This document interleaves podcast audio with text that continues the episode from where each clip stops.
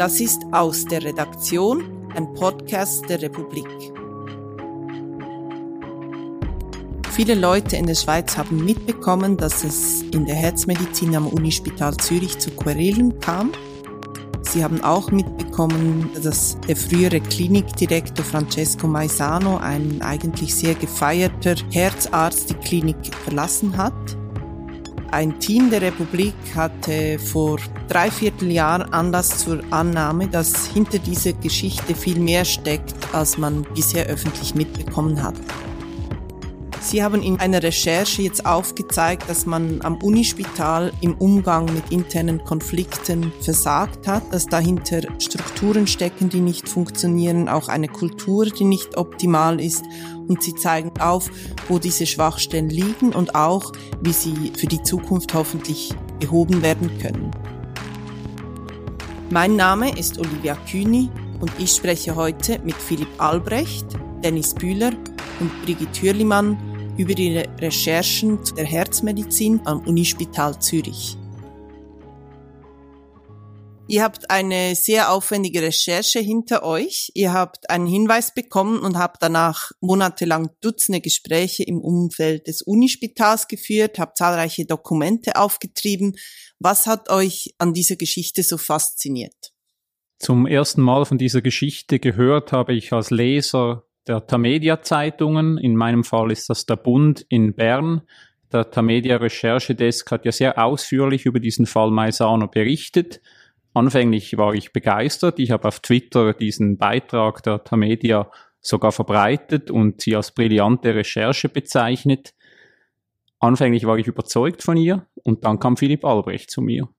Ich wurde von Freunden angesprochen, äh, die jemand äh, kennt, die am Unispital arbeitet und die Angestellten im Unispital waren ein bisschen überrascht äh, über die Kampagne im Tagesanzeiger und waren eher der Meinung, die Geschichte müsste man anders erzählen und ich fand am interessantesten, welche Rolle der Whistleblower spielt. Also deine Quellen, die haben die Berichterstattung als einseitig empfunden und gesagt, das ist nicht die ganze Wahrheit so. Genau. Brigitte, was hat dich interessiert? Also ich muss ganz ehrlich sagen, dass mich dieses Hickhack unter Ärzten, Ärztinnen oder auch Pflegepersonal, das interessiert mich eigentlich überhaupt nicht. Äh. Ich dachte im ersten Moment, ja, das ist wieder so ein Hahnenkampf. Äh. Allerdings an einem der größten und renommiertesten Spitäler der Schweiz auf jeden Fall, aber auch mit einem guten Ruf äh, europaweit oder weltweit. Und erst als ich angefangen habe, wirklich so ein paar Unterlagen zu lesen, die damals äh, verfügbar waren, neben den Medienberichten, habe ich zu realisieren begonnen, dass da eigentlich viel mehr zugrunde liegt. Also es geht nicht um persönliche Querelen zwischen einzelnen Leuten oder nicht nur, sondern es geht um ganz äh, grundlegende, fundamentale Verschiebungen in der Herzmedizin. Und, und das fand ich interessant und ich habe eigentlich dort angeknüpft? Was passiert hier und heute in der Herzmedizin und ist nicht eigentlich das der Boden für diese Turbulenzen? Das zeigt dir ja im Text auch schön auf, wie diese Entwicklung, Verschiebung in der Herzmedizin, wie das der Hintergrund war, vor dem das alles passiert ist. Was hat denn, was hat dich oder euch an der Recherche am meisten überrascht? Wir haben sehr viele Gespräche geführt, wirklich Dutzende von Gesprächen. Und was frappierend war vom ersten Moment an, wie groß die Angst ist unter den Ärztinnen und Ärzten, also unter den Fachspezialisten. Also die meisten wollten leider äh, nur verdeckt mit uns sprechen. Also die haben uns von Anfang an gesagt, äh, wir stehen gerne Rede und Antwort. Die haben wirklich auch stundenlang mit uns gesprochen. Es war ihnen ein riesiges Bedürfnis, mit uns zu reden. Das haben wir ganz deutlich gespürt. Aber sie haben von Anfang an klar gemacht, äh, meinen Namen will ich nicht lesen in den Medien. Äh, ich muss zu viel befürchten. Ich fürchte um meine Karriere. Ich befürchte sonst negative Konsequenzen am Arbeitsplatz. Und sie haben uns auch gesagt, es ist so ein kleiner Kreis, jetzt nicht nur in der Schweiz, sondern auch in Europa, die, die Leute, die sich auf Herzmedizin spezialisiert haben, sei es Kardiologie oder Herzchirurgie, man kennt sich, man kennt sich wirklich europaweit und sie wollten sich da einfach nicht exponieren. Wobei die Meinungen eigentlich ähm, ziemlich klar waren. Das war auch ein bisschen langweilig fast in der Recherche. Also wir haben sehr viele Bestätigungen bekommen und eigentlich nur wenige abweichende Meinungen. Wir hatten ganz früh den Eindruck, dass es in dieser Einfachheit, äh, wie es präsentiert wurde von sehr vielen Medien, dass es so nicht stimmt. Also wir spürten und merkten schon bald, dass hier ganz wichtige Puzzleteile fehlten. Und das haben wir dann in einer wirklich langen und mühsamen Recherche zusammengetragen, aber wir brauchen sehr viel Zeit, also vielleicht sogar Monate, um, um ein gesamtes Bild zu konstruieren. Mhm. Dennis, was, was war für dich überraschend? Ja, Brigitte hat ja vorhin äh, von einem sehr kleinen Kreis gesprochen von Leuten, die sich eigentlich alle kennen, sowohl am Universitätsspital Zürich als aber auch äh, auf der internationalen Ebene. Umso mehr hat es mich überrascht, wie diese Personen miteinander umgegangen sind und wie die miteinander umgehen. Also das ist offensichtlich ein riesiges Haifischbecken in dieser Spitzenmedizin. Neid und Missgunst dominieren, man gönnt sich nichts, man bekriegt sich, statt das Patientenwohl in den Mittelpunkt zu stellen. Das hat mich überrascht. Dann hat mich aber auch überrascht, wie das USZ als Institution damit umgegangen ist, mit dieser medialen Skandalisierung, mit dem Whistleblower auf der einen Seite, mit dem Klinikdirektor auf der anderen Seite. Das hat mich nicht überzeugt. Das ist für mich Führungsversagen, wenn man einen Whistleblower zuerst freistellt, ihn dann wieder einstellt, um ihn dann doch zu entlassen. Also da ist man mit niemandem äh, fair und gerecht umgegangen. Also eine sehr anspruchsvolle Kultur und eine ungenügende Reaktion auf die Konflikte, die da entstehen konnten. Genau, ein schlicht ungenügendes Krisenmanagement. Äh, offenbar war das USZ darauf auch nicht vorbereitet. Das ist ja auch eines der Ergebnisse des sogenannten Governance-Berichtes im Auftrag der Gesundheitsdirektion, dass das USZ als öffentliche Institution dringend ein Krisenmanagement aufziehen muss, um für einen nächsten Fall gewappnet zu sein. Mhm. Wenn ich vielleicht Dennis Bühler ergänzen darf, ich ich lasse das dem Unispital eigentlich nicht durch, äh, dass es unvorbereitet in diese Krise geschlittert ist. Man, man muss sehen, und das haben wir auch erfahren äh, in den Gesprächen, das Unispital Zürich, das kennt Krisen. Es war wirklich erschütternd zu sehen, wie unprofessionell, dass die höchsten Führungsgremien jetzt mit dieser neuen, aktuellen Krise in der Herzmedizin umgegangen ist. Aber die Strukturen, die Gremien, die wären alle vorhanden. Es ist nicht das erste Mal. Es ist auch nicht das erste Whistleblowing. Es gab schon Strafverfahren gegen Ärzte. Also eigentlich müsste ein Haus von dieser Größe und dieser Professionalität gewappnet sein. Und es ist es nicht. Mhm. Wir, wir kommen gleich noch dazu, was vielleicht äh, sich für die Zukunft ein bisschen ändern müsste. Das war euch ja auch ein wichtiges Anliegen, das äh, so konstruktiv in die Zukunft auch zu blicken. Ihr habt auch intern immer wieder betont, dass es euch nicht um eine Verteidigungsschrift für den früheren Herzklinikchef geht, sondern um Grundsätzliches. Was meint ihr damit? Das ist uns tatsächlich sehr wichtig. Wir wollten keineswegs eine Verteidigungsschrift für Klinikdirektor Francesco Maesano schreiben und sind überzeugt, dass wir das auch nicht getan haben. Wir wollten das Systemische in den Mittelpunkt stellen. Also wir wollten aufzeigen, was am Universitätsspital vor sich gegangen ist, damit es überhaupt derart eskalieren konnte. Und wie du schon sagtest, wir wollten auch konstruktiv aufzeigen, wie sich eine Institution dieser Größe und dieses Ranges wappnen muss, damit das nicht wieder geschieht. Wir haben selbstverständlich auch mit äh, Herrn Maisano lange Gespräche geführt, wie mit allen anderen auch, also zum Beispiel auch mit dem Whistleblower stundenlange Gespräche. Wir haben versucht, alle Seiten äh, zu hören und einzubinden und es ist absolut völlig klar, dass äh, Herr Maisano ähm, kein Heiliger ist, er ist auch kein Halbgott, weder in Weiß noch sonst in einer Farbe. Natürlich hat auch Herr Maisano Fehler gemacht, das sagt er auch, das ist uns allen völlig klar. Die Frage ist nur, hat er derart gravierende Fehler gemacht, äh, dass es gerechtfertigt ist, ihn derart vorzuverurteilen? Wir sind äh, zur Auffassung gelangt, auch nachdem wir wahrscheinlich tausende von Seiten gelesen haben an Untersuchungsberichten, dass es äh, dokumentarische ähm, Nachlässigkeiten gibt, ähm, administrative ähm, Unkorrektheiten, aber dass äh, dieser Herzchirurg, der ein internationales Renommee genießt, dass der wirklich weltweit äh, zur Spitze gehört, dass der nicht derart gravierende Fehler gemacht hat und vor allem nicht das Patientenwohl gefährdet hat. Er hat nichts Strafbares gemacht. Also nichts, was es erlauben würde, derart mit ihm umzugehen. Das ist, das ist ein Fazit, was aber, wie gesagt, nicht heißt, dass er unfehlbar äh, sein würde. Mhm. Das ist er nicht. Dein Fachgebiet ist die Justiz, langjährige Justizreporterin. Philipp Albrecht kommt eher von der Wirtschaft her. Dennis Bühler ist spezialisiert auf Politik und Medien.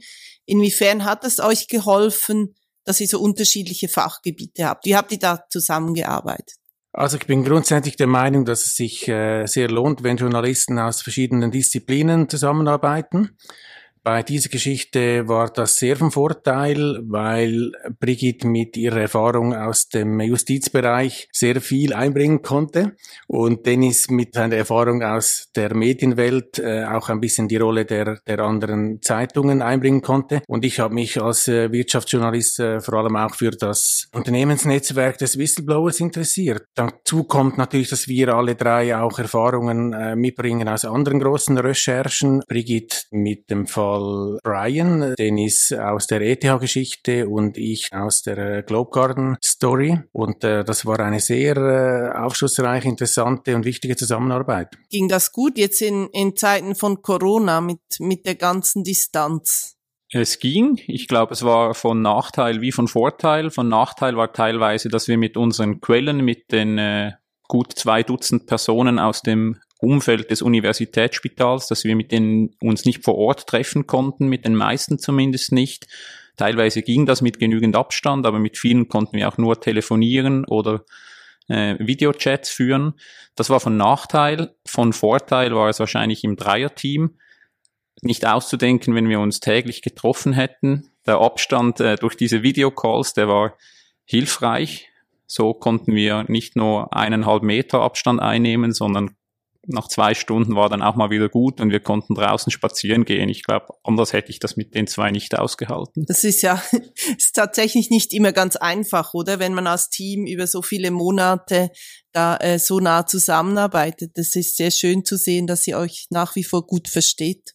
Wir hatten alle drei keine große Ahnung von Herzmedizin. Also wir haben da wirklich Stunden um Stunden und Nächte und Nächte uns eingelesen in diese Dokumente. Wir mussten uns auch immer wieder rückversichern. Äh, haben wir das richtig verstanden? Hast du das gelesen? Äh, ist dir das aufgefallen, dieses Detail? Also wir, wir waren sehr stark gefordert mit, mit diesem Stoff und äh, auch mit der Fülle des Stoffes. Das muss man auch sagen. Also diese, die schiere Menge und dann ein Thema, das für uns neu war. Und da hat es uns auch sehr geholfen, dass wir mit vielen Gesprächspartnerinnen auch äh, das fachliche Wissen uns einholen konnten und uns auch bestätigen lassen konnten, dass es stimmt und dass wir auf der richtigen Spur sind.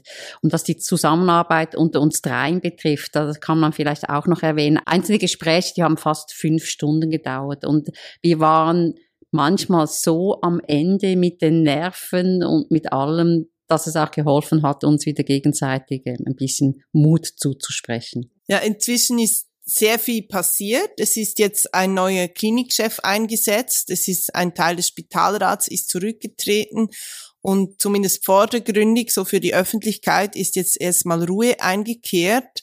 Wie geht es jetzt weiter in, in der ganzen Angelegenheit? Unsere Quellen aus dem Unispital erzählen uns, dass viele Angestellte sehr konsterniert sind über die Situation im Moment.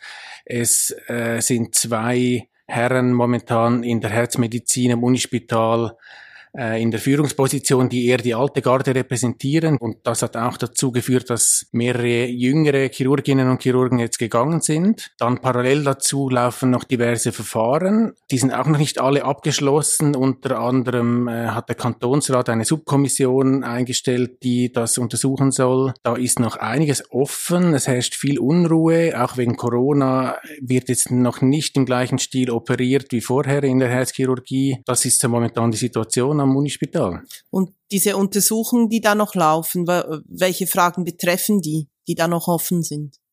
Die untersuchen vor allem die Rolle des Unispitals im Zusammenhang mit dem Whistleblowing. Da stellt sich unter anderem in der Universität Zürich zum Beispiel die Frage, ob Herr Maisano ein wissenschaftliches Fehlverhalten an Tag legte, im Zusammenhang mit diesen Vorwürfen, die gegen ihn erbracht wurden. Und dann gibt es noch diverse Strafanzeigen. Die Strafanzeigen, da geht es eigentlich um äh, das äh, Patientenwohl, Patientensicherheit. Also es geht äh, um die Frage, haben die Ärzte, ich sage jetzt mal die Ärzte, die Herzmediziner, die als Verdächtige dastehen, haben die ähm, fahrlässig gehandelt oder grob fahrlässig. Also haben die nicht lege artis gearbeitet. Und es ist wichtig zu wissen und zu verstehen, dass ein Arzt und auch ein Chirurg und ein Herzmediziner die schulden ja nie ein Resultat. Die schulden uns nie, dass wir gesund den Operationssaal oder das Spital wieder verlassen. Das geht